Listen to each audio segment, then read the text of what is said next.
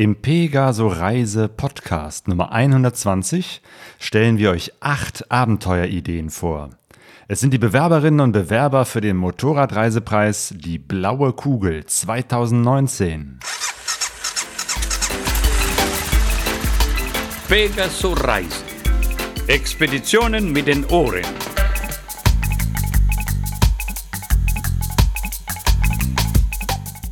Herzlich willkommen zu Pegaso Reise. Wir sind Sonja und Claudio und heute ist der heißeste Tag im Jahr 2019 bis jetzt. Und trotzdem haben wir uns aufgerafft, in dieser Affenbullenhitze uns hinzusetzen und einen Podcast aufzunehmen. Denn es gibt einfach was zu berichten.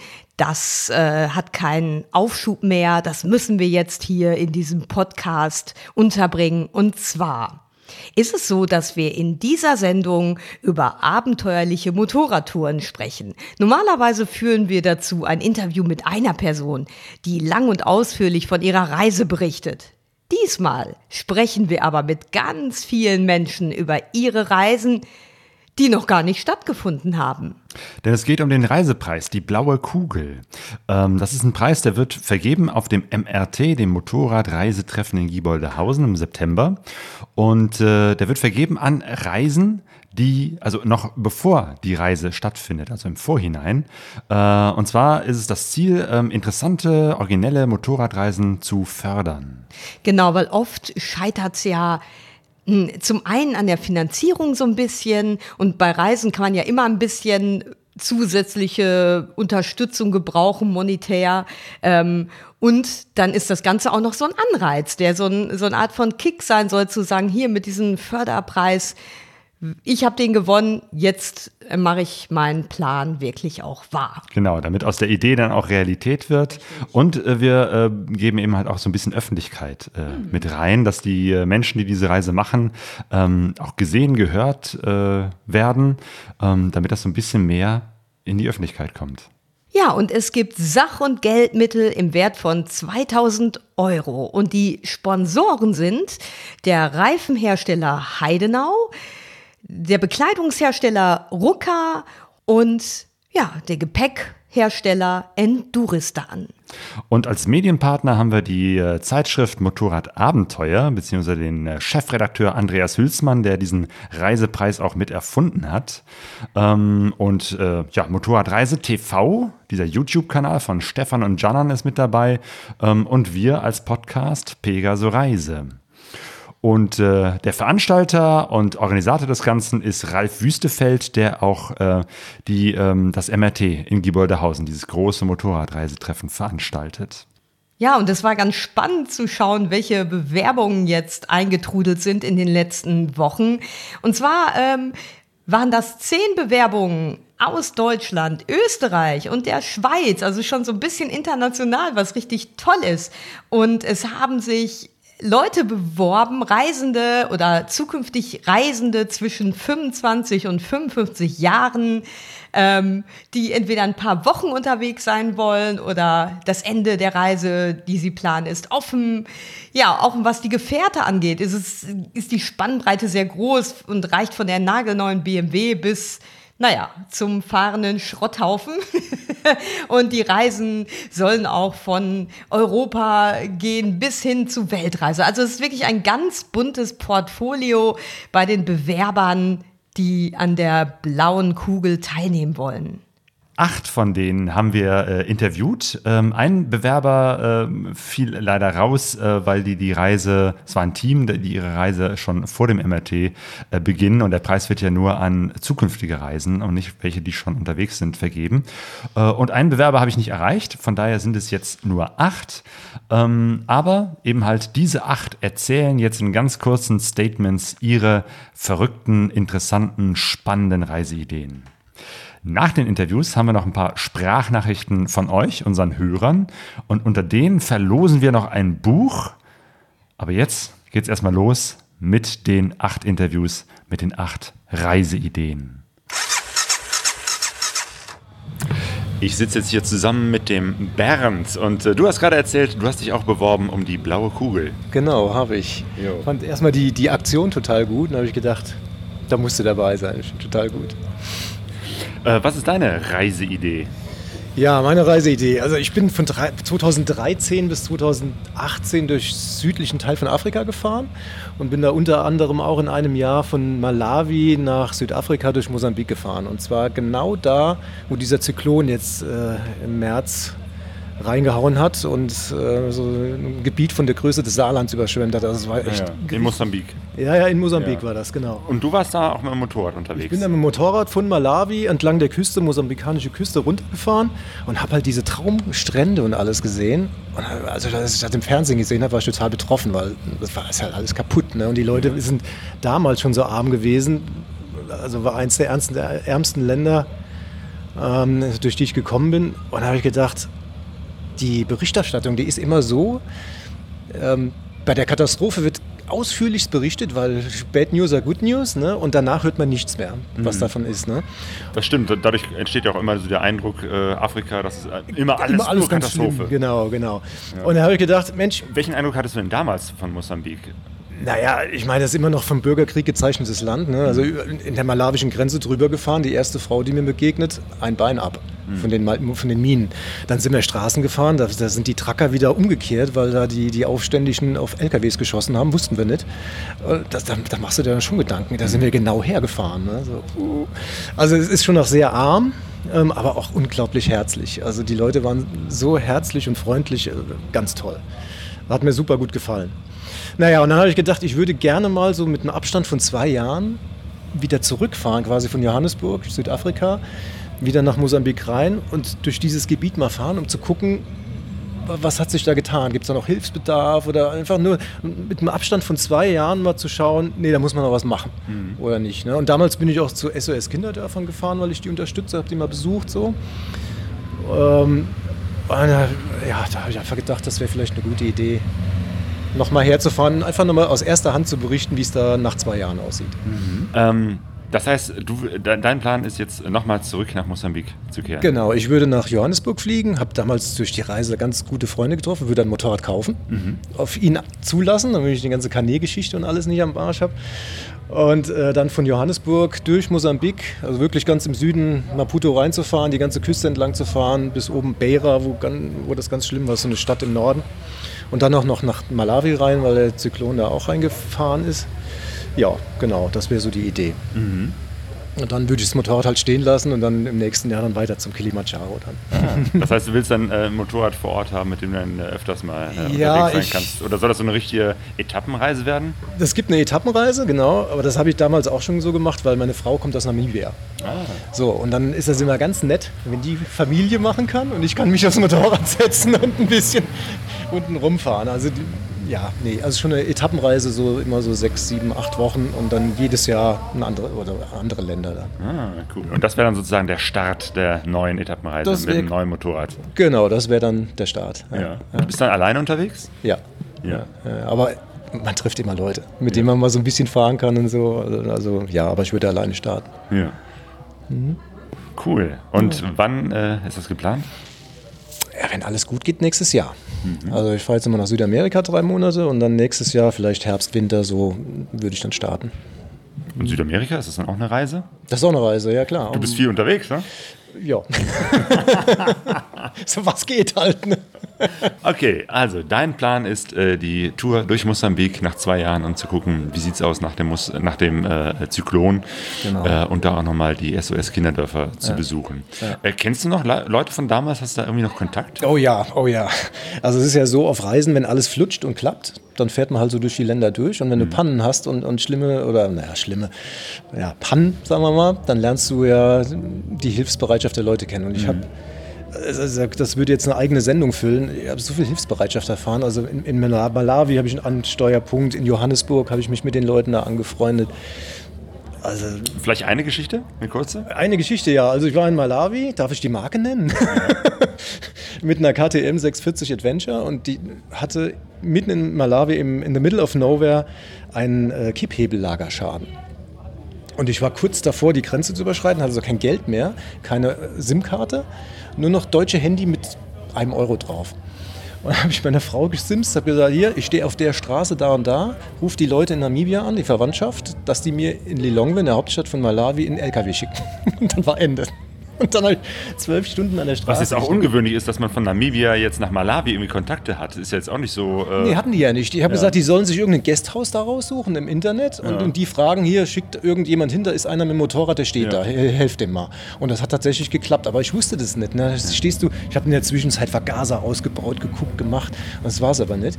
So, und jetzt kommt die eigentliche Geschichte und dann bin ich in Lilongwe in der Hauptstadt im Gasthaus und da kommt ein Schweizer mit einem VW Passat Kombi an. Hä? Aber mit einem malawischen ein Schweizer. Ein Schweizer, wusste ich aber nicht. Und der hat gleich gesehen, so, was ist das denn hier? Mein Motorrad war gestrippt dann da. Da sagt er, hier, ich komme aus der Schweiz, ich bin hier hängen geblieben. Bin damals mit der DR350 hierher gefahren durch Afrika und hat eine Malawierin geheiratet. Und der hat mir dann noch geholfen, zwei Tage am Rumschrauben und wir haben es nicht rausgekriegt. Und irgendwann haben wir halt gesehen, Kipphebellage und hat er gesagt, ich hole die Karre ab nächste Woche oder nächsten Monat. Äh, du fliegst jetzt nach Hause, du schickst mir die Ersatzteile, ich repariere die für dich und nächstes Jahr kommst du wieder und fährst du weiter. Und genauso haben wir es dann gemacht. Und da ist eine ganz tolle Freundschaft daraus entstanden. Und es ist einfach unglaublich. Ich saß zu Hause, der schickt mir das Video, hier, deine Karre läuft wieder. cool. Unglaublich. Ja.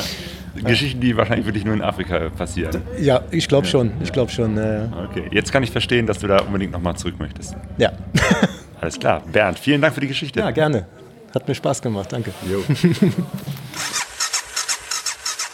so, jetzt bin ich verbunden mit Heike und Gerd in der Schweiz. Hallo. Hallo. Hallo zusammen. Ihr habt euch äh, ebenfalls beworben. Gemeinsam als Paar wollt ihr eine große Reise machen. Was habt ihr vor? Eben, die große Reise. ja, wir ähm, haben vor, eine unbekannte Reise zu machen. Das heißt, wir reisen ungeplant. Wir wissen nur, wir reisen. Und äh, wohin es genau gehen soll, wissen wir nicht, aber es soll länger dauern, also vielleicht ein Jahr oder so ungefähr. Genau, wir haben auf jeden Fall vor, unsere Wohnung aufzulösen, was dazu, also was man, wo man, woran man erkennen kann, dass wir ernsthaft reisen werden. Dass wir wirklich losgehen wollen. Und wir wollen mit zwei Motorrädern fahren und mal gucken, wo es uns hinführt. Mal wirklich mal gucken. Also wir wissen es wirklich noch gar nicht, aber wir wollen los. Den Plan, eine größere, längere Reise zu machen, hattet ihr schon ähm, früher. Allerdings äh, kam die Idee, das jetzt mit Motorrädern zu machen, erst noch relativ kurzfristig dazu. Mhm. Genau, also wir wissen ja, ich bin der Mann, ich habe nichts zu sagen. Oh nein, sagst und, du was nicht. Und deswegen ähm, musste sie hingeführt werden zum schönen Motorradfahren. und äh, davor gab es Reisen mit Rucksack, Reisen mit Camper und all die Möglichkeiten, die man sonst noch haben könnte? Ich habe mich dann beraten lassen, muss ich ganz ehrlich sagen. Ich bin zu einem Motorradhändler gegangen und sage, was meinst du? Würdest du mit Motorrad reisen oder mit einem Camper? Und dann hat er entschieden oder hat gesagt, ja, er wird schon mit Motorrad reisen. Als ganz neutraler Mensch. Ja, total neutral. Und dann ich, bin ich nach Hause, ich sage, du, ich habe mich beraten lassen. Ähm, ich werde, wir werden jetzt mit Motorrädern reisen. Und dann sagt er, wen, wen hast du denn gefragt? Ich sage, Herrn Fegblieb vom, von der Motorradwerkstatt. Ja, sagt er, das ist gut, das ist sehr gut. Das ist eine ganz, ganz gute Beratung und so reisen wir jetzt mit den Motorrädern. Ich muss aber dazu sagen, dass ich äh, auch überzeugt wurde, weil Motorrad geht jetzt, äh, Camper geht irgendwie immer. So, vom Alter her. Und dann haben wir gedacht, das wäre. Aber du hast auch noch deinen Führerschein gar nicht so lange, oder? Nee, der ist ganz neu, der ist ganz neu. Den, den musste ich ja jetzt erstmal machen, nachdem ich mich habe beraten lassen. Äh, ich bin schon eine Weile gefahren mit den Motorrädern. Hier in der Schweiz kann man ja mit einem L fahren, mit so einem Lernfahrausweis, immer jeweils ein Jahr, bis man dann äh, das neu beantragt. Und, aber halt nur in der Schweiz. Den Führerschein habe ich jetzt gemacht. Und jetzt ähm, versuche ich, ähm, das gut zu finden, dass ich so ein großes Motorrad habe. Genau, ihr habt euch auch gleich äh, zwei äh, große neue Dickschiffe angeschafft. Äh, BMW R1250 GS. Meine Güte. Hat sich so ergeben, die standen da so rum. Ne, wir waren Testfahren, ähm, mehr, mehrmals, auch schon, als sie noch nicht den definitiven Führerausweis hatte, weil schon damals haben wir uns überlegt, vielleicht ein anderes Motorrad zu kaufen. Wir hatten eins gekauft, ein 650 GS, weil das für sie bequemer, um Motorrad zu fahren. Davor haben wir ein paar Mal einen ausgeliehen, aber das war die wo sie sich am besten drauf wohlfühlte. Und dann habe ich noch eine Honda Africa Twin mal gefahren, ein, zwei Tage. Und die war, ist so meine meine heimliche Liebe von früher. Ich hatte mal eine vor vielen, vielen Jahren, Jahrzehnten.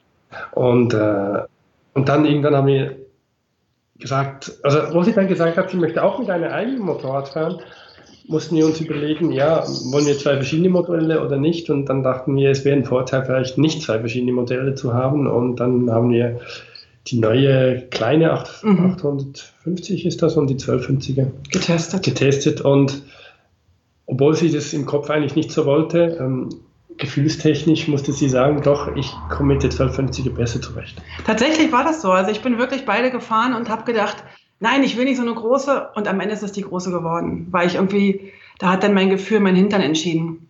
Genau. Genau. Große Reise, große Motorräder. Mhm. Ähm, und Heike, du bist auch Podcasterin und äh, hast auch schon äh, früher ein paar Sendungen gemacht, wo äh, du erzählt hast äh, von euren Reisen, wo du noch als äh, Sozia auf dem Motorrad unterwegs warst. Also das heißt, Motorradreisen macht ihr auch schon ein bisschen länger. Ja, ja, wir, wir reisen schon eine ganze Weile. Also eigentlich seitdem wir seitdem wir fast zusammen sind, reisen wir jedes Jahr mit Motorrädern äh, oder mit einem Motorrad bis, bis, äh, bislang und waren auch schon bis runter bis nach äh, Südspanien und so. Aber immer mit einem Motorrad und dem ganzen Zelt und dem ganzen Zeug drauf. Das hat bis jetzt immer sehr, sehr gut geklappt. Und hat auch Spaß gemacht. Aber wir wussten, dass es uns vom, von der Reiseart her sehr gefällt. Wir wollen einfach draußen leben. Das ist, glaube ich, ein ganz großes äh, Ziel von unserer Reise, auch von der kommenden, dass wir so ein bisschen draußen leben wollen. Und da ist einfach ein Zelt und, und, und Motorradreisen absolut ideal. Aber wenn ihr auch keinen Plan habt, habt ihr zumindest äh, für den Aufbruch irgendeine Richtung? Wahrscheinlich, wenn wir hier die Straße rausfahren, rechts lang und dann mal gucken. Sehr gut. Ähm, dieser Winter ist so der Zeitplan. Wollen wir ein bisschen aussondieren, wo es mhm. uns hin verfrachtet. Ich könnte mir vorstellen, dass wir zuerst Europa bleiben. Ähm, und dann erst später ähm, weitergehen in den Osten, Westen, Süden, keine Ahnung. Also ich habe immer irgendwie so noch im Hinterkopf aus meiner Jugend noch, ich würde gerne mal an den Baikalsee. Ähm, das muss aber nicht sofort sein. Aber ich könnte mir auch vorstellen, wenn wir den Winter irgendwie im Süden verbringen, da unten vielleicht in, in, in Südspanien oder vielleicht in Marokko oder so, einfach. Und wenn da irgendwie eine Fähre nach Südamerika geht, könnte das sein, dass wir auch dann da drauf steigen. Also wir haben tatsächlich noch keinen Plan, aber ich vermute, wir werden auf jeden Fall nächstes Jahr im Sommer losfahren mit Richtung vielleicht Osteuropa, weil das kennen wir beide noch nicht so gut. Also ich bin das früher als Kind natürlich, bin ich viel gewesen in Osteuropa, äh, weil ich in Ostberlin auch groß geworden bin. Aber ich würde das gerne mal gerne zeigen und das, das, da fühle ich so eine Nähe. Da würde ich gerne mal hin wieder. Und ich habe natürlich von ganz, ganz vielen Motorradreisen nur noch Gutes gehört aus der Region auch vom Pegaso Podcast genau. und so weiter und anderen, anderen Channels, die wir geschaut haben. Also egal, wenn wir folgen, ja, dort müssen wir auch noch hin genau. in diese Richtung. Das wäre eigentlich unser Traum. Und das ist natürlich nicht alles realisierbar. Und äh, ich glaube, ein großer Luxus, der dann, den wir dann haben, ist einfach die, die Zeitlosigkeit und keine Termine mhm. zu haben. Und deswegen wollen wir jetzt nicht unsere Ferien verplanen, soweit es mhm. geht natürlich, äh, sondern einfach wirklich sagen, okay, jetzt haben wir Lust darauf. Jo, Heike und Gerd, ganz herzlichen Dank für eure Reisevorstellung. Sehr Bitte. gerne, danke. Ich spreche mit Joshua. Hallo, grüß dich. Grüß dich. Joshua, du hattest einen Motorradunfall und sitzt jetzt im Rollstuhl. Was ist passiert? Ja, ich war nachts Sterne fotografieren in unserem schönen Haunetal hier, drei Kilometer von meinem Heimatort entfernt und auf dem Rückweg kam aus dem hohen Gras ein relativ großer Rehbock gesprungen und der hat mich umgenietet oder ich ihn, wie man will. Auf jeden Fall hatte ich äh, einen heftigen Sturz, konnte ich nicht kontrollieren. Der ist mir direkt ins Vorderrad gerannt, das Motorrad hat sich überschlagen. Dann war ich zwei, drei Minuten weggetreten und dann hatte ich Gott sei Dank noch die Kraft, mein Handy auf dem Feldweg aufzusammeln und einen Rettungsdienst zu rufen. Und Gott sei Dank hatte mein Vater Dienst der arbeitet ja an der nächsten Rettungswache und der hat die Wegbeschreibung verstanden, weil das war tatsächlich mitten auf dem Feld. Wenn man sich hier nicht auskennt, wäre das schwierig gewesen, dorthin zu kommen im Rettungswagen. Aber alles glatt gegangen. Und ja, seitdem äh, sitze ich mit dem Mittelfußbruch und einem, einer Schulter-Eckgelenksprengung im Rollstuhl. Das heißt, jetzt ist äh, Motorradfahren erstmal kein Thema für dich, oder? Ja, so würde ich das nicht sagen. Autofahren kann ich nicht, weil ich den Fuß nicht belasten kann. Aber gestern habe ich aus dem Rollstuhl das Motorrad repariert und bin im ersten Gang mal durchs Dorf gefahren. Ich meine, eine Hand und ein Fuß reicht ja, wenn ich nicht schalten muss. Das ging ganz gut. Also fährst du jetzt entweder Rollstuhl oder Motorrad? Genau. Du und deine Freundin Joanna, ihr habt euch beworben um die blaue Kugel mit einer Reise von Wetzlos nach Werder. Jetzt erklär uns erstmal, was ist Wetzlos und was ist Werder? Ja, Wetzlos ist der Ort, in dem ich aufgewachsen bin. Das ist ein 100 Seelendorf im Haunetal und ähm, da bin ich groß geworden, da habe ich Moped fahren gelernt, da äh, bin ich in den Wäldern äh, am Hütchen bauen gewesen. Das ist einfach meine Heimat. Und Werder, das liegt gar nicht so weit weg von Wetzlos, das ist auch noch im Haunetal. Werder ist die Heimat von meiner Freundin, der Joanna. Die ist hier äh, mehr oder weniger aufgewachsen. Wir haben uns hier kennengelernt. Und ähm, in der letzten Zeit bin ich auch immer öfter in Werder als in Wetzlos. Und ähm, wir wollen tatsächlich ähm, zum zweiten Mal in unserem Leben eine große Motorradtour machen und diesmal nicht ins Flugzeug steigen und irgendwo hinfliegen und dort fahren, sondern tatsächlich von der Haustür, von der Werkstatt in Wetzlos, wo ich immer noch meine Mopeds und mein Werkzeug liegen habe, losfahren nach Werder. Das sind jetzt eigentlich nur drei Kilometer, aber wir wollen halt zeigen, ähm, dass man nicht immer den kürzesten und einfachsten Weg nehmen muss, sondern vielleicht auch äh, einen Umweg nimmt, äh, eine schwierigere Strecke. Wir wollen von Wetzlos über Afrika und Asien nach Werder fahren und dann in Werder zusammen quasi eine neue Existenz gründen. Erklär mal die Route. Ihr macht ja einen äh, kleinen Umweg über Asien und Afrika. Ja, also wir sind uns noch nicht ganz sicher, wie rum wir sie fahren, aber auf jeden Fall ähm, wollen wir von Wetzlos runter Richtung äh, Griechenland, Türkei, dann ähm, übersetzen nach Ägypten und die afrikanische Ostküste fahren, die äh, ich persönlich noch gar nicht kenne, die Joanna auch nicht. Also Ägypten, ähm, Sudan, Äthiopien, Kenia, dann runter nach Tansania, Malawi, Mosambik, Zimbabwe und Südafrika. Und dort von Durban gibt es Schiffe, die fahren regelmäßig nach Australien. Dort haben wir auch Freunde, da können wir eine kleine Zwischenpause machen, die Mopeds vielleicht wieder ein bisschen reparieren und dann von Australien wollen wir versuchen, am besten nur mit dem Schiff ähm, über die äh, zahllosen Inseln zwischen Australien und dem Festland Asiens ja nach Asien zu fahren und dann in Asien gucken wir uns alles an, was irgendwie mit dem Motorrad befahrbar ist. Also Vietnam, äh, Thailand, Laos, Kambodscha, Myanmar, ähm, Indien. Und ähm, dann versuchen wir, ähm, da sind die Aussagen verschieden, ob man durch China fahren kann. Am schönsten wäre es, wenn wir tatsächlich durch China hoch nach Russland fahren, dann über die Mongolei ähm, wieder nach Russland und dann die ganzen Tans, äh, Kirgisistan, Tadschikistan, Usbekistan, Kasachstan, ähm, eventuell Iran und dann äh, ja wieder in die Türkei äh, nach Hause. Quasi eine große Runde. Joanna und du, ihr seid ja vor einiger Zeit schon mal die Panamerikaner gefahren. Ähm, was fasziniert euch so daran, so lange Reisen zu unternehmen? Also am meisten eigentlich die Menschen und die Kultur. Also ich finde äh, gerade, dass man mit dem Motorrad einfach dichter an den Menschen dran ist als mit dem Auto oder ähm, ja bei Pauschalreisen sowieso. Und ich finde es unheimlich interessant, dass man so schnell akzeptiert wird und vor allen Dingen auch so frei ist, überall hinzufahren, wo man möchte. Man kann mit dem Motorrad große Distanzen zurücklegen man kann mit dem Motorrad aber auch durch kleine Städtchen fahren, an jedem Kaffee anhalten, sich mit den Menschen unterhalten. Man ist ausgesetzt den Elementen, man, man riecht die Umgebung, man schmeckt die Umgebung. Ähm, man ist einfach dicht dran und das fasziniert uns so am Motorradreisen. Und ähm, das Reisen an sich ist einfach äh, ja unser Hobby, unsere Berufung. Ich glaube, wenn man einmal angefangen hat, ist es schwer zu erklären, warum man es tut, aber man muss es immer wieder tun. Wann soll die Reise losgehen? Im Herbst 2020. Joshua, dann hoffe ich, dass wir uns im September auf dem MRT in Gieboldehausen wiedersehen.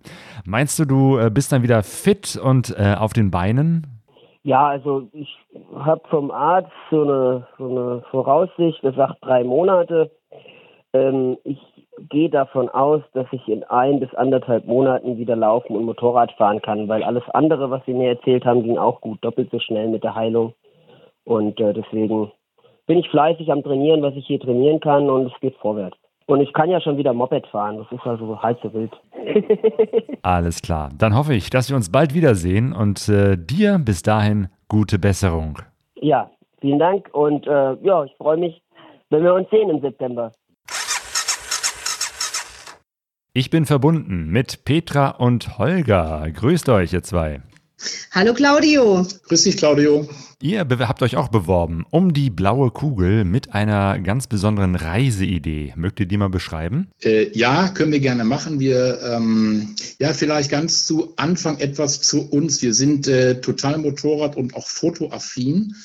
Ähm, ich persönlich reise schon seit äh, ja, 16., 17. Lebensjahr immer mit dem Moped und dann natürlich mit anderen Motorrädern. Als die Kinder kamen, haben wir uns sind wir umgestiegen aufs Gespann. Und die Reiseidee, die wir haben, führt uns in den wird uns in den Osten führen, äh, nach Osteuropa, äh, nach Russland, nach vorher nach Polen. Ähm, aber die genaue äh, oder die genauere äh, Idee, äh, sagen wir dann vielleicht gleich nochmal, ähm, aber unsere Idee war eigentlich immer schon mal seit Jahren, äh, übrigens auch inspiriert von dem Buch vom Andreas Hülsmann, äh, Reise ins Orient oder so ähnlich. Ähm, das haben wir uns gesagt, Mensch, das ist doch eine tolle Sache. Wir müssen unbedingt in den Osten fahren, weil hier kennen wir eigentlich schon so viel. Und das ist sicherlich eines der letzten Abenteuer unserer Zeit. Ja, allerdings äh, die Idee der Route hat nochmal einen besonderen Hintergrund. Ne? Ja, das stimmt. Also Jetzt ganz genau die. also die Reiseidee, äh, die kam letztendlich von mir, denn ähm, ich habe seit meiner Kindheit bin ich aufgewachsen mit den Geschichten meiner Mutter über ihre Kindheit und Jugend. Das hat mich früher natürlich gar nicht so sehr interessiert.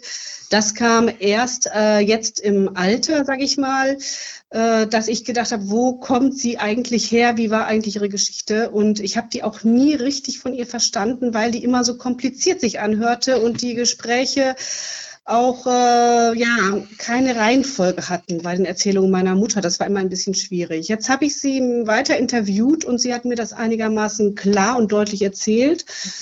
Und äh, ja, das hat uns dazu bewogen, diese Fahrt, diese Reise mit dem Motorrad zu machen. Und es ging von ihr, sie war damals in Deutschland geboren, das war äh, zu den Zeiten, als sie geboren wurde, noch Deutschland. Sie ist dann aber letztendlich über Polen, über die Rote Armee, ähm, nach Polen, Russland bis nach Wolgograd gekommen.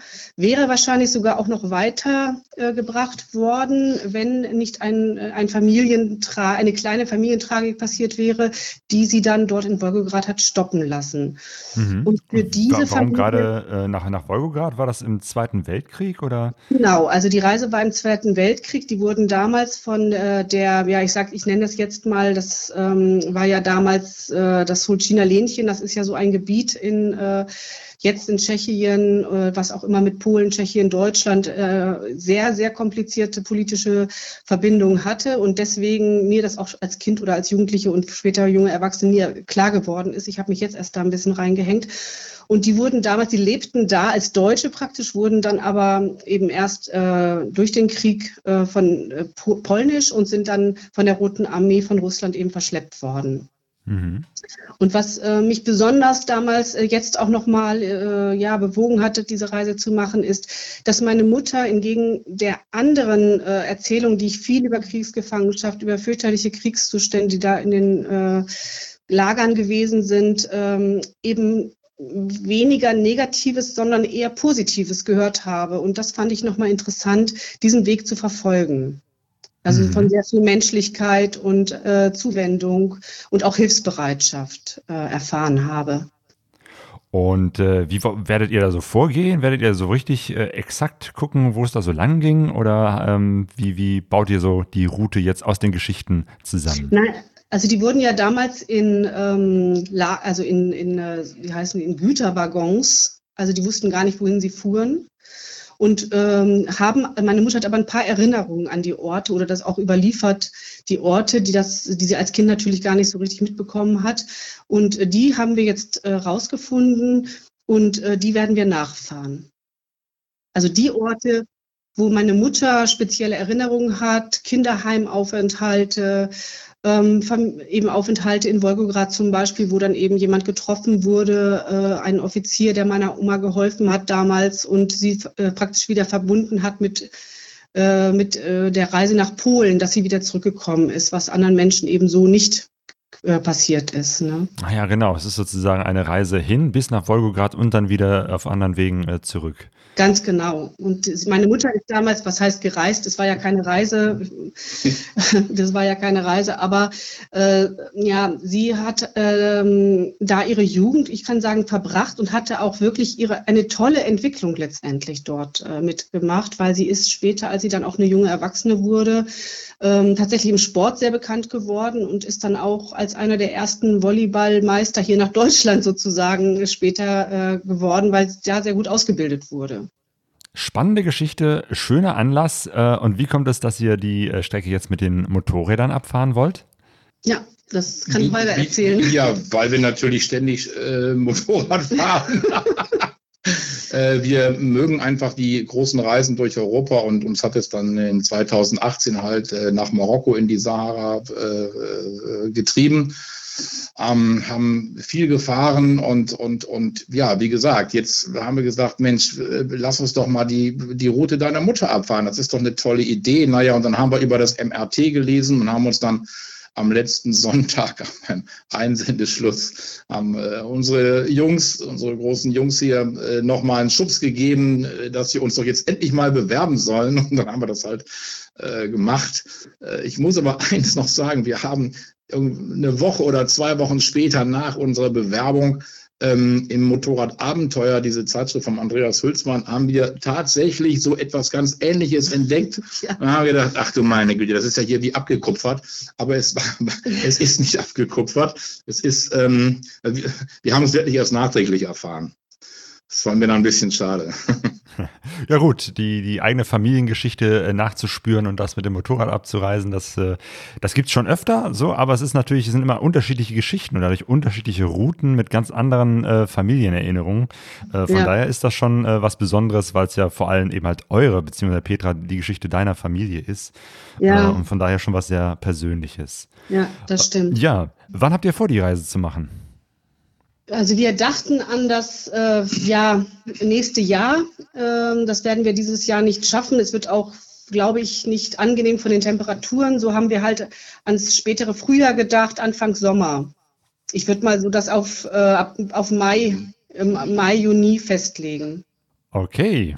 Vielen Dank für eure Bewerbung, vielen Dank für eure Geschichte. Und äh, ja, dann sehen wir uns auf jeden Fall im September in Gieboldehausen.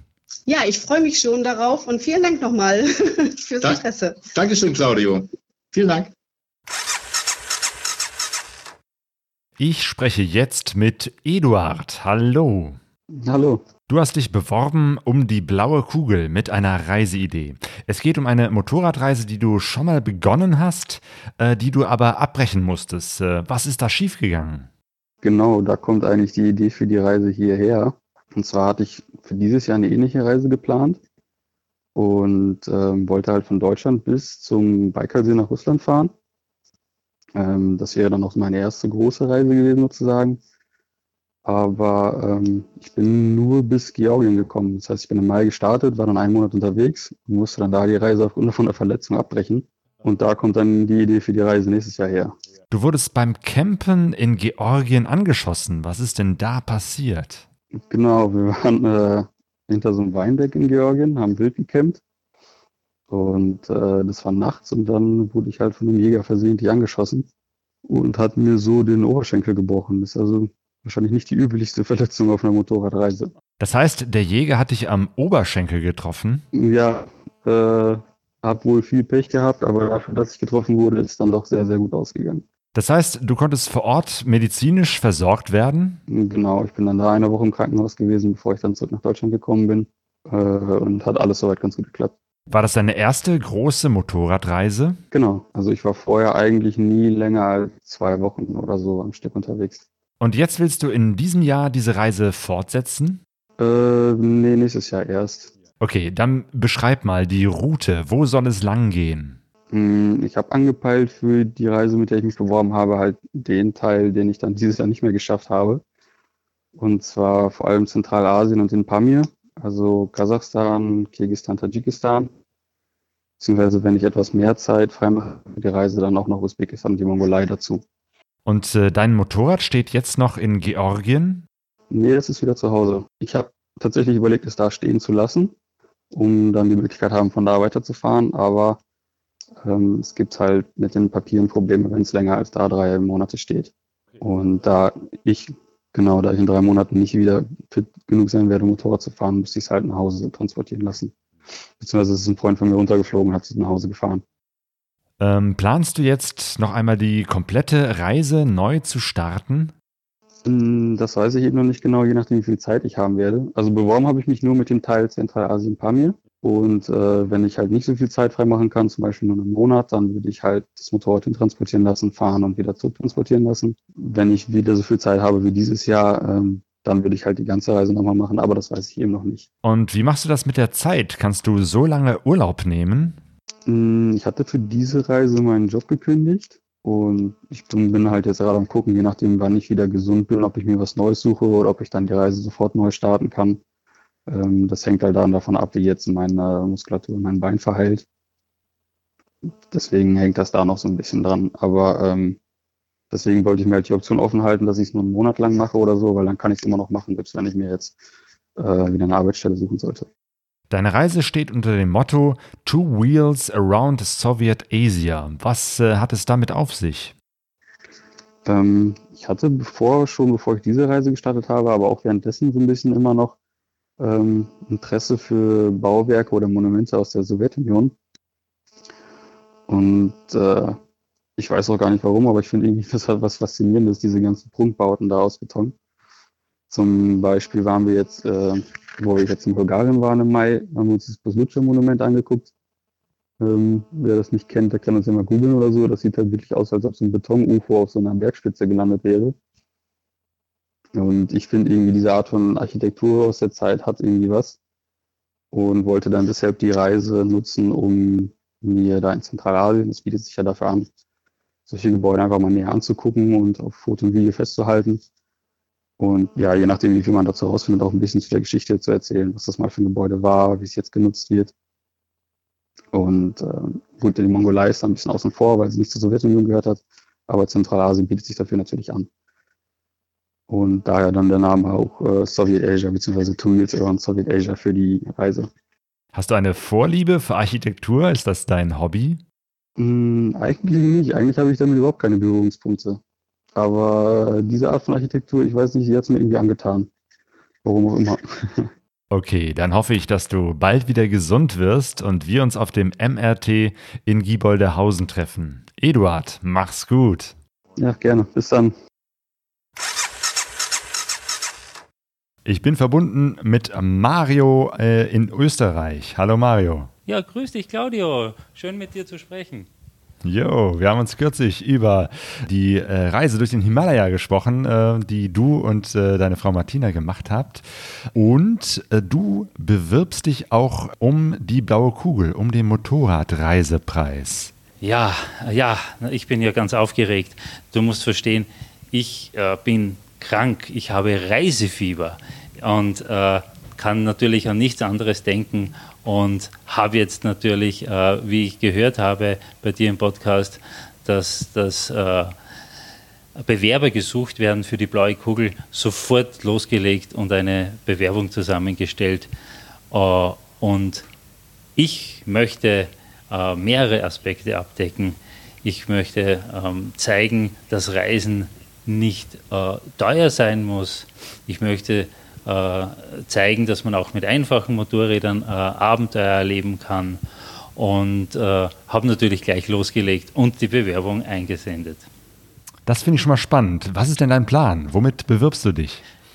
Ja, und zwar bin ich immer sehr unglücklich, wenn ich sehe, dass äh, relativ gute Fahrzeuge, also für meinen Geschmack gute Fahrzeuge verschrottet werden.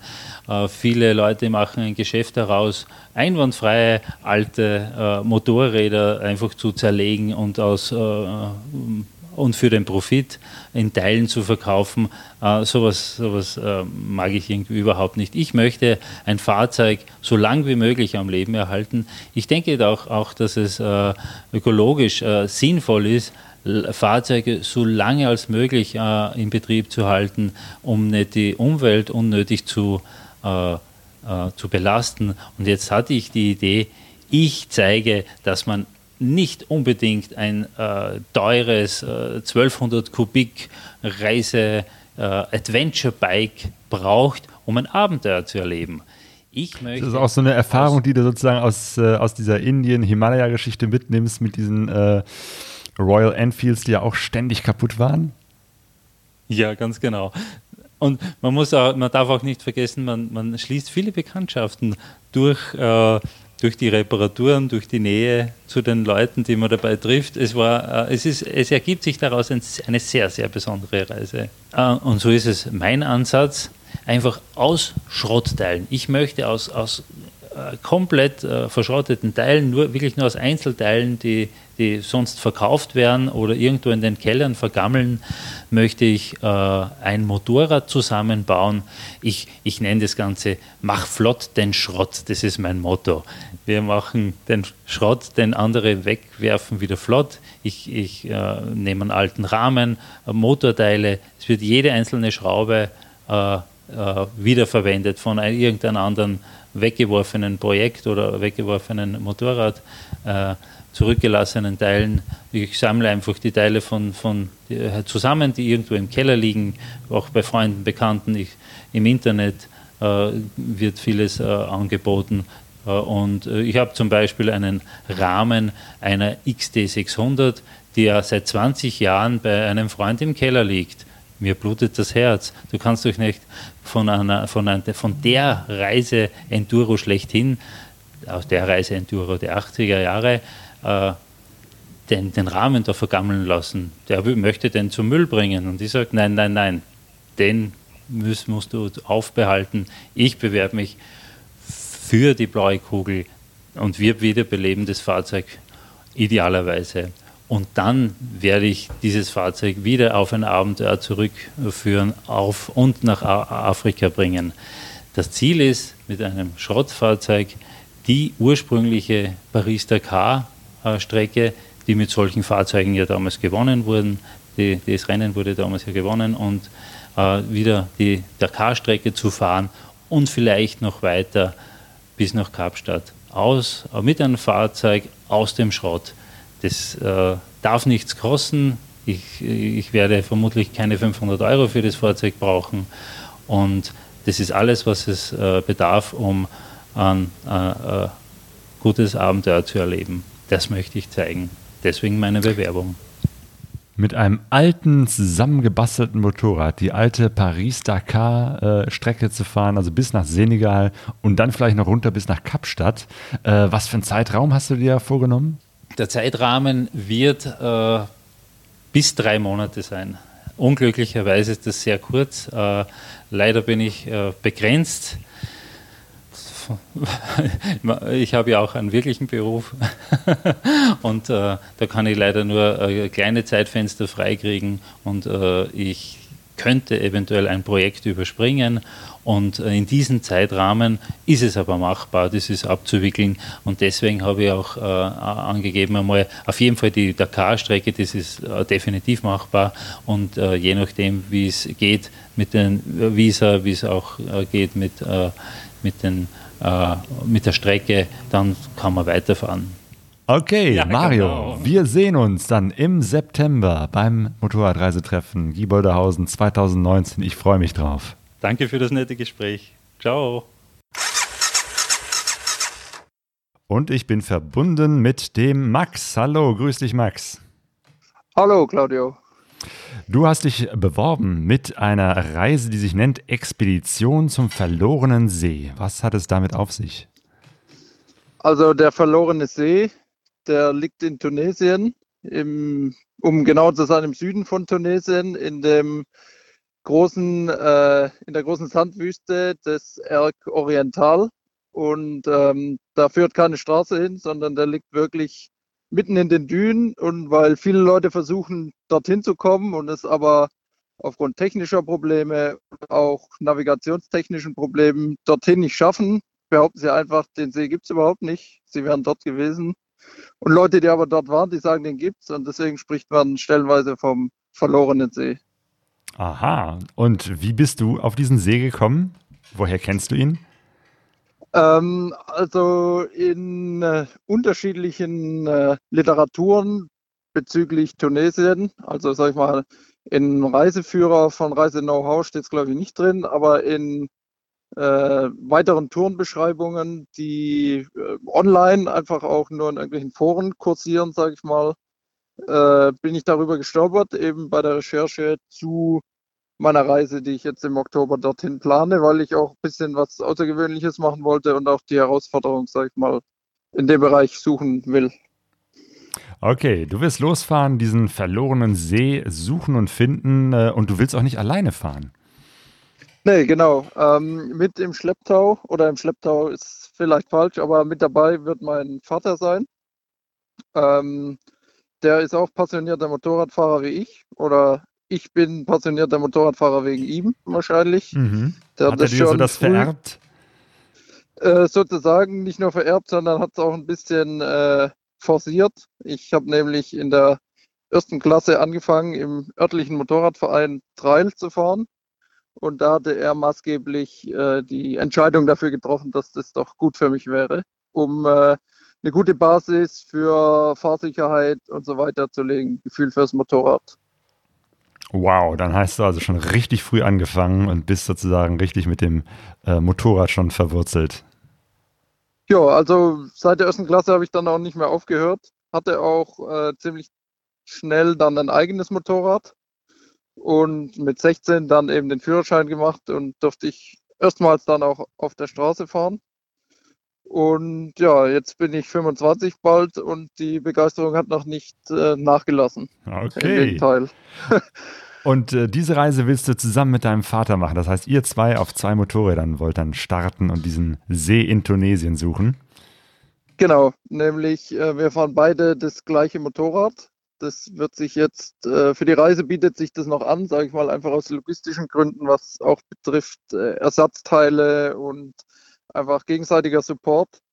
Ähm, und wir fahren zusammen los, genau, und haben vor, den See zu finden. Und aber auch, sage ich mal, der See ist das Highlight von der Tour, aber äh, wir haben auch noch andere Flecken in Tunesien uns rausgesucht, die, ähm, sage ich mal, so nirgends verzeichnet sind, sondern wir haben wirklich auf Google Maps und auch auf anderen äh, Satellitenbildern von Bing Maps und so weiter ähm, sag ich mal, wirklich nach Pisten gesucht, die auch jetzt auf Landkarten und so weiter nicht eingezeichnet sind.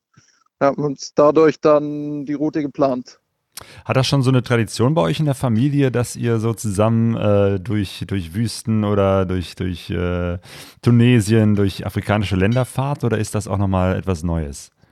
Also das Novum ist, dass äh, ich mit meinem Vater zusammengehe, weil mein Vater hat früher äh, als er, sag ich mal, in meinem Alter war oder noch jünger, mal beim Thomas Drossmann, der hat ja auch in der Szene einen Namen für geführte Touren in Nordafrika ähm, teilgenommen bei einer Tour und danach eben auch auf eigene Faust ist er immer wieder hingefahren und hatte sich dann auch mal versucht, äh, selbstständig zu machen mit Wüstentouren, was leider nicht geklappt hat.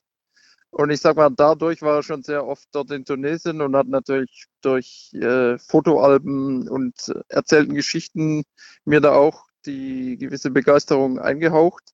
Und wir wollten immer, oder er hat mir eben angeboten, ich könnte mitgehen, aber bevor ich 18 war, hat meine Mutter leider nie erlaubt. Und dann war er noch ein einziges Mal in der Wüste seitdem, in dem Bereich, wo ich 18 war, aber da habe ich gerade Abitur geschrieben, deswegen konnte ich da auch nicht mit. Und seitdem hat sich nicht mehr ergeben. Und ich war jetzt einmal alleine in Marokko auf dem Motorrad für zwei Monate.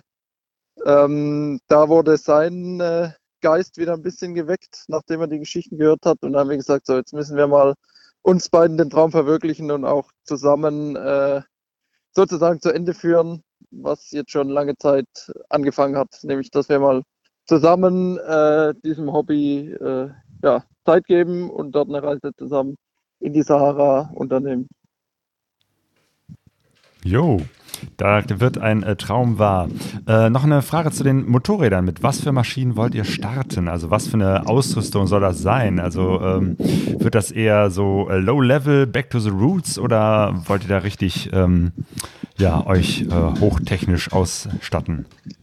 Ja, nein, wir haben da, also wir fahren beide äh, KTM LC4 aus dem Jahr 2000 ungefähr. Also Einzylinder Enduros mit aber einem großen Tank, also 30 Liter Tank. Ähm, wir haben auch kein äh, Koffer-Gepäcksystem, sondern nur Satteltaschen. Also sind da relativ begrenzt in unserem äh, Gepäckvolumen, aber wir, sage ich mal, sind es gewohnt und suchen auch die Nähe so zur Natur. Also wir werden in einem Zwei-Personen-Zelt übernachten, haben einen Benzinkocher, um äh, eben den Sprit aus dem Tank nehmen zu können und nicht auf irgendwelche Gaskartuschen angewiesen zu sein.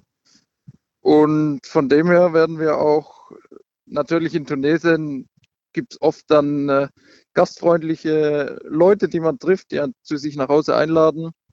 Sowas nehmen wir natürlich gern an. Da lernt man ja auch die Leute mal äh, ganz anders kennen. Aber grundsätzlich sind wir dafür vorbereitet, jede Nacht im Zelt auch zu schlafen und genau, so uns selber zu versorgen zu kochen auf dem Gaskocher. Jo.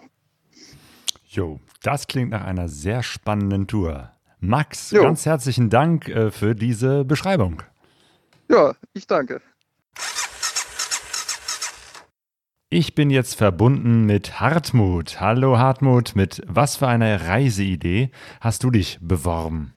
Ja, bei meiner diesjährigen Reise, geplanten Reise, geht es eigentlich um die Fortsetzung der ersten Reise, die ich vor zwei Jahren vorgenommen habe, als ich von Deutschland bis nach Kuala Lumpur gefahren bin mit dem Motorrad in viereinhalb Monaten durch elf Länder.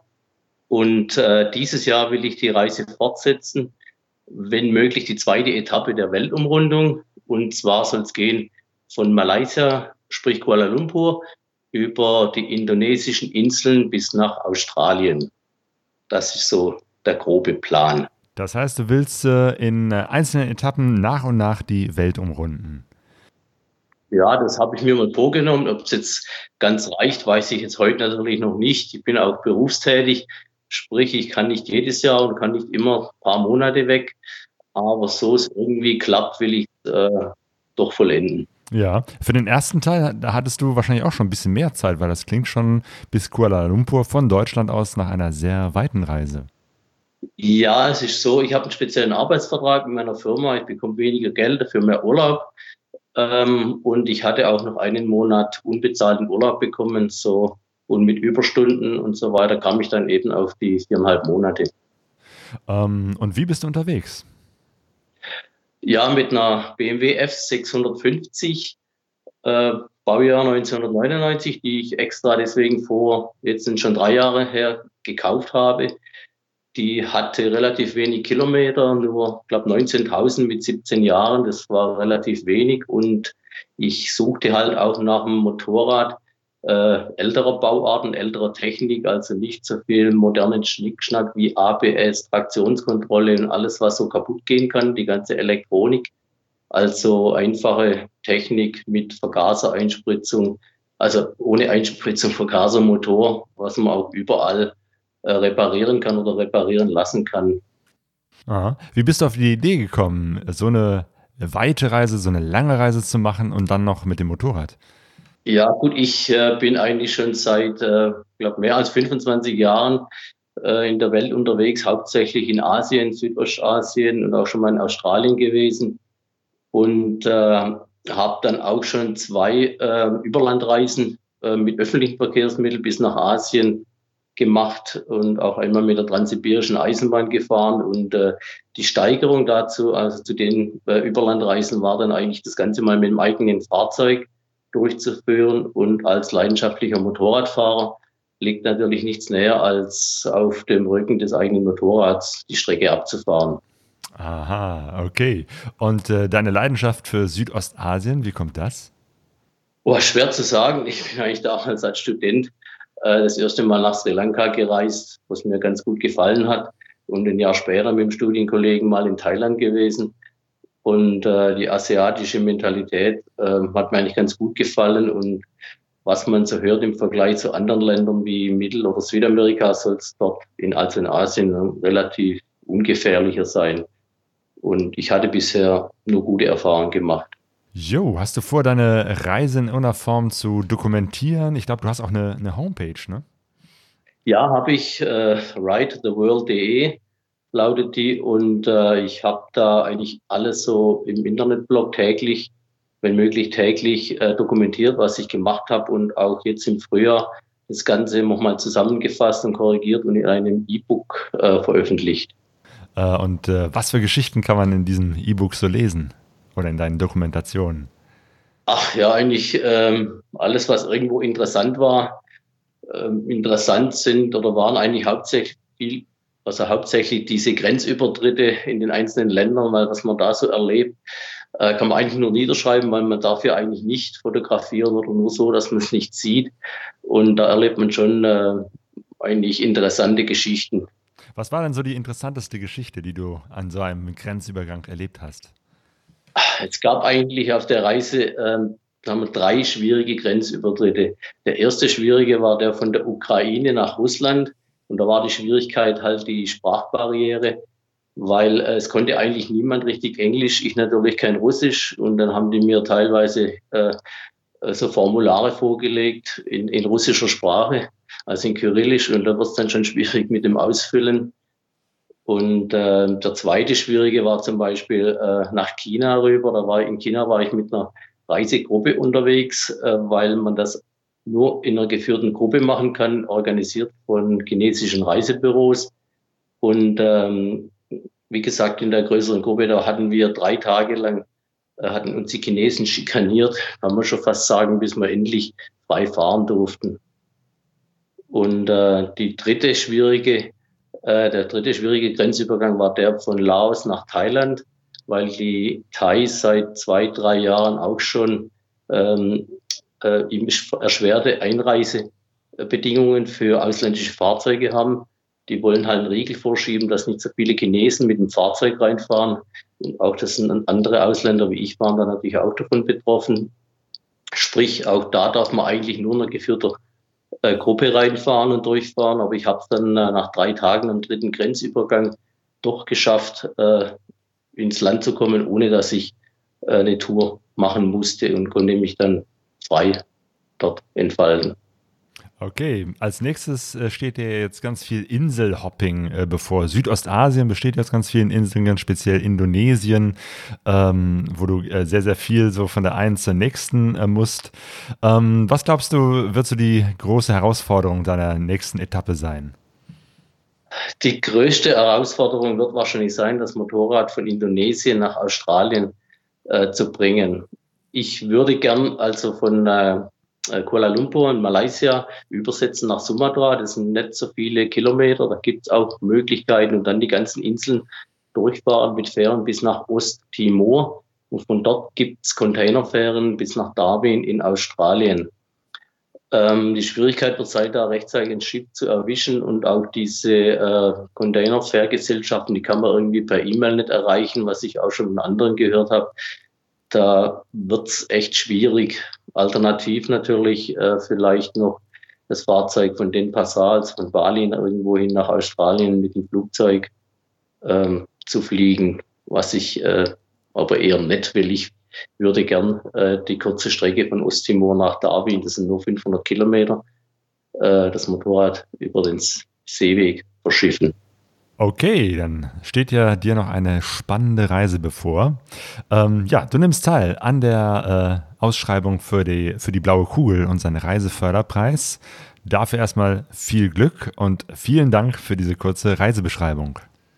Ja, danke auch. Das waren die Interviews, die ich geführt habe mit den acht Bewerbern. Der neunte Bewerber, das ist der Andreas, ähm, der wird mit einem Vespa-Roller durch Dänemark reisen. Ähm, er will auch eine Website äh, aufsetzen, travelstories.de. Ähm, vielleicht kommt da was demnächst. Es gibt einige von denen, die auch äh, Homepages und Websites haben. Ähm, die werden wir in den Show Notes verlinken. Das heißt, wenn ihr euch für diese Reisen interessiert, werdet ihr auf Pegaso Reise noch ein paar Infos dazu finden. Ja, und es gab in dieser letzten Zeit wieder Geschenke an uns und zwar Sprachnachrichten. Wir haben doch um Sprachnachrichten gebeten und in der letzten Zeit sind wirklich viele hereingetrudelt. Und zwar einmal von Hörchi, das ist ein Hörer der ersten Stunde. Hi Claudio, hi Sonja, hier ist Hörchi aus Mannstockheim finde ich jedes Mal absolut super und perfekt, was ihr da alle Monate auf die Beine stellt mit eurem Pegaso-Reise und immer wieder neue Ideen, immer wieder schön zu hören. Freut mich jedes Mal und ich hoffe, ihr macht noch lange, lange weiter und findet immer wieder neue Partner, die ihr interviewen könnt, über die berichten könnt. Top. Ich denke, wir sehen uns spätestens beim MRT bei mir müsste es heuer zum Glück wieder mal klappen. Okay, also ciao. Die nächste Sprachnachricht kommt von Steff, der gerade unterwegs ist in Spanien. Guten Morgen, ihr beiden. Ich höre euch gerade in Spanien. Bin auf gerade einem Stück des Jakobswegs. Pilger hier aber nicht entlang, ich jogge hier lang. Und äh, höre euren Podcast und ihr versüßt mir die Zeit, diese doch recht steile Strecke hier zu bewältigen. Ich wünsche euch einen schönen Tag. Ciao. Das finde ich super. Genauso habe ich mir das vorgestellt, nämlich, äh, dass ihr die Geräusche, da wo ihr gerade seid, kurz was aufnehmt, uns diese Nachricht schickt und sei es, dass man irgendwo Schritte in Spanien hört ähm, oder den Wind irgendwo in Wanne Eickel. Jetzt kommt eine Sprachnachricht von Monika und Christian. Hallo, hier sind nochmal Monika und Christian. Wir wollten einmal eurem Aufruf nach den Sprachnachrichten nochmal folgen, denn wir würden gerne das Buch Der alte Strom muss raus gewinnen. Ja, wir sind jetzt von unserer Balkantour zurück. Hm, das sind jetzt so 8000 Kilometer, die wir ungefähr abgerissen haben. Und sind jetzt so, ja, äh, Deutschland, Tschechien, Polen, Slowakei, Ukraine, Rumänien, Serbien, Bulgarien. Bulgarien, genau, dann Montenegro, Bosnien, Kroatien, Slowenien, Österreich und dann wieder nach Deutschland gefahren und waren ein bisschen länger in Rumänien als gedacht, sind auch ans Schwarze Meer gegurkt, wie wir es vorhatten und ja, sind noch ein paar Pässe gefahren, hier den Transalpin und Transfasamaran oder wie der heißt. Das kann man auch immer so schwer aussprechen. Den sind wir aber zweimal gefahren, weil der gesperrt ist. Einmal von der einen Seite bis zur Sperrung und dann bis zur anderen Seite und ein Stück weiter bis zur Sperrung. Da war so ein kleines Schlupfloch. Naja, und ähm, ja, da hat uns dann eine Schwindewehr aufgehalten. Ja, und dann war das auch eine sehr besondere Tour. Jetzt kommt wieder Monika. Ja, weil genau genommen sind wir nicht, nicht zu zweit losgefahren, sondern zu dritt. Also das wussten wir auch schon vorher. Und äh, ja, ich habe ein Baby im Bauch. Von daher bleibt spannend. Mal gucken, wie das wird, wie die nächsten Reisen sich so gestalten. Im August wollen wir eigentlich noch mal los. Mal sehen, wie das so klappt. Eigentlich wollten wir nach äh, England, Schottland so die Richtung, aber wir haben uns jetzt schon mal umentschieden und wollen in Deutschland bleiben. Dass falls irgendwas mehr zwickt und zwackt als gedacht, dass dann nicht so weit nach Hause ist. Oder die Kombi nicht mehr passt oder der Bauch im Weg ist oder sowas. Genau, ja, die, die Kombi, also meine Kombi, die passt jetzt schon nicht mehr. Ich habe mir schon eine Kombi von einer Freundin ausgeliehen. Mal gucken, wie lange die dann jetzt passt. Ja, und wir würden gern ähm, das Buch gewinnen, der alte Strom muss raus. So als äh, Fuhrparkmanager hier im Hause und Chefmechaniker des Fuhrparkes kann das ja nur lustig sein, so ein paar schöne Werkstattanekdoten, da bin ich mal für zu haben. Ja, und ähm, wir können euch ja mal nochmal auf dem Laufenden halten, ob wir denn jetzt im August loskommen, Ende August, Anfang September. Und äh, wie lang denn so die Kombi noch gepasst hat. Ja. Genau. Dann äh, würde ich sagen, bis irgendwann. Genau, man sieht sich, man hört sich. Und ja, bis demnächst. Ciao. Tschüss. Hey, und die sind jetzt also zu dritt unterwegs. Pegaso Reise ist also auch ein Familienpodcast. Und die letzte Sprachnachricht kommt von Carola aus dem Fitnessstudio am heißesten Tag des Jahres. Liebe Sonja, ähm, lieber Claudio, ich möchte euch einen kleinen Gruß äh, aus dem Fitnessstudio äh, schicken. Äh, nicht aus großer weiter Welt, sondern ganz banal beim Sport. Die Motivation bei der Hitze liegt doch sehr am Boden, aber dank eures Podcasts kann ich mich doch etwas eher aufraffen und die Zeit geht ein bisschen schneller vorbei. Ich würde mir natürlich wünschen, dass der Podcast mindestens einmal die Woche auftaucht. Das würde wahrscheinlich sich positiv auf meine äh, Sportfrequenz äh, auswirken, aber gut. Ähm, trotzdem ist es mir immer eine große Freude. Mit sehr großem Interesse habe ich das äh, Himalaya, das letzte Podcast gehört. Ich finde es sehr traurig, dass ich nicht beim MRT dabei sein kann, weil da bin ich dann ausnahmsweise selber auf Reisen in Australien. Ich wünsche euch da aber ganz viel Spaß. Ich hätte gerne auch den Workshop mitgemacht und äh, ja, vielleicht habe ich auch eine kleine Chance, äh, das Buch zu kriegen. Würde mich sehr freuen. Ich grüße euch und ich hoffe, ihr kommt äh, gut durch die heißen Tage.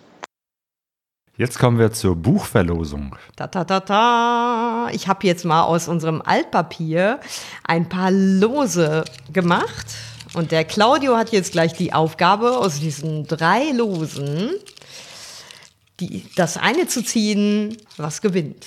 Und zwar haben wir noch das Buch hier Der alte Strom muss raus von dem Andreas Prinz, der im vorletzten Podcast unser Gast war. Ähm, ja, er hat ja eine Motorradwerkstatt und hat wilde äh, Geschichten aufgeschrieben von den Erlebnissen äh, mit Motorrädern und mit Kunden, die er so erlebt hat. Und dieses Buch, ja, verlosen wir jetzt unter den Sprachnachrichten. So, los geht's. Und nicht so. gucken. Ja, ganz neutral. So, ich habe jetzt hier ein Los und das ist Knister, knister. Wer hat das Buch von Andreas gewonnen?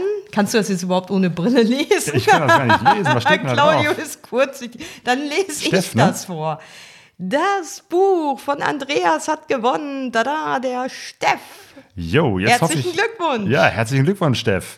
Äh, ich hoffe, dass du jetzt ähm, aus Spanien wieder zurück bist, dass wir das Buch jetzt nicht nach Spanien schicken müssen. Äh, meld dich mal bei uns, sag, wo du bist, gib uns eine Adresse und wir schicken dir das per Post zu. Oder falls du auf einem MRT bist in Gieboldehausen, können wir es natürlich auch persönlich Ja, in die Hand drücken. Ähm, und wir haben ja noch ein zweites äh, Buch, das wir auch noch verlosen. Das würde ich sagen, machen wir in der nächsten Sendung. Und dann nehmen wir einfach die, äh, die jetzt nicht gewonnen haben, mit in die Verlosung mit rein. Nämlich das Buch Ab in den Himalaya von dem Mario. Der war in dem letzten Podcast zu Gast. Der war, ist jetzt auch ein, einer der Bewerber für den Motorradpreis. Also von daher äh, Marios Buch ähm, Ab in den Himalaya verlosen wir. Und Ja. wenn ihr daran teilnehmen wollt, dann schickt uns eine Sprachnachricht. Wollte ich gerade sagen, damit das jetzt nicht nur zwischen den beiden verlost wird, äh, die sich bis jetzt schon mit Sprachnachrichten beteiligt haben. Okay, das wird natürlich deren Gewinnchancen erhöhen, das verstehe ich schon, wenn es bei zwei Audiokommentaren bliebe, aber ähm, ja, wir würden uns trotzdem über weitere Audiokommentare freuen.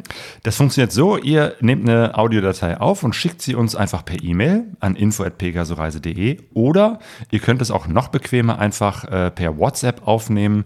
Äh, die Telefonnummer dazu findet ihr auf unserer Seite pegasoreise.de unter Kontakt. Da steht auch nochmal die E-Mail-Adresse und eine Beschreibung, wie das Ganze funktioniert. Ja, wir hören uns und sehen uns wieder, wenn es schon wieder ein bisschen kühler geworden ist wahrscheinlich. Ähm, also die Leute, die wir sehen, wär, dann wäre das auf dem MRT vom 6. bis zum 8. September 2019 in der Nähe von Göttingen. Und Links dazu findet ihr auf pegasoreise.de. Und ja, ich kann auch darauf hinweisen, falls ihr unseren Newsletter abonnieren wollt, findet ihr das auch auf unserer Seite oder abonniert einfach unseren Podcast, da wo es Podcasts gibt. Ja, dann wünschen wir euch jetzt eine gute Reise. Gute Reise. Tschüss.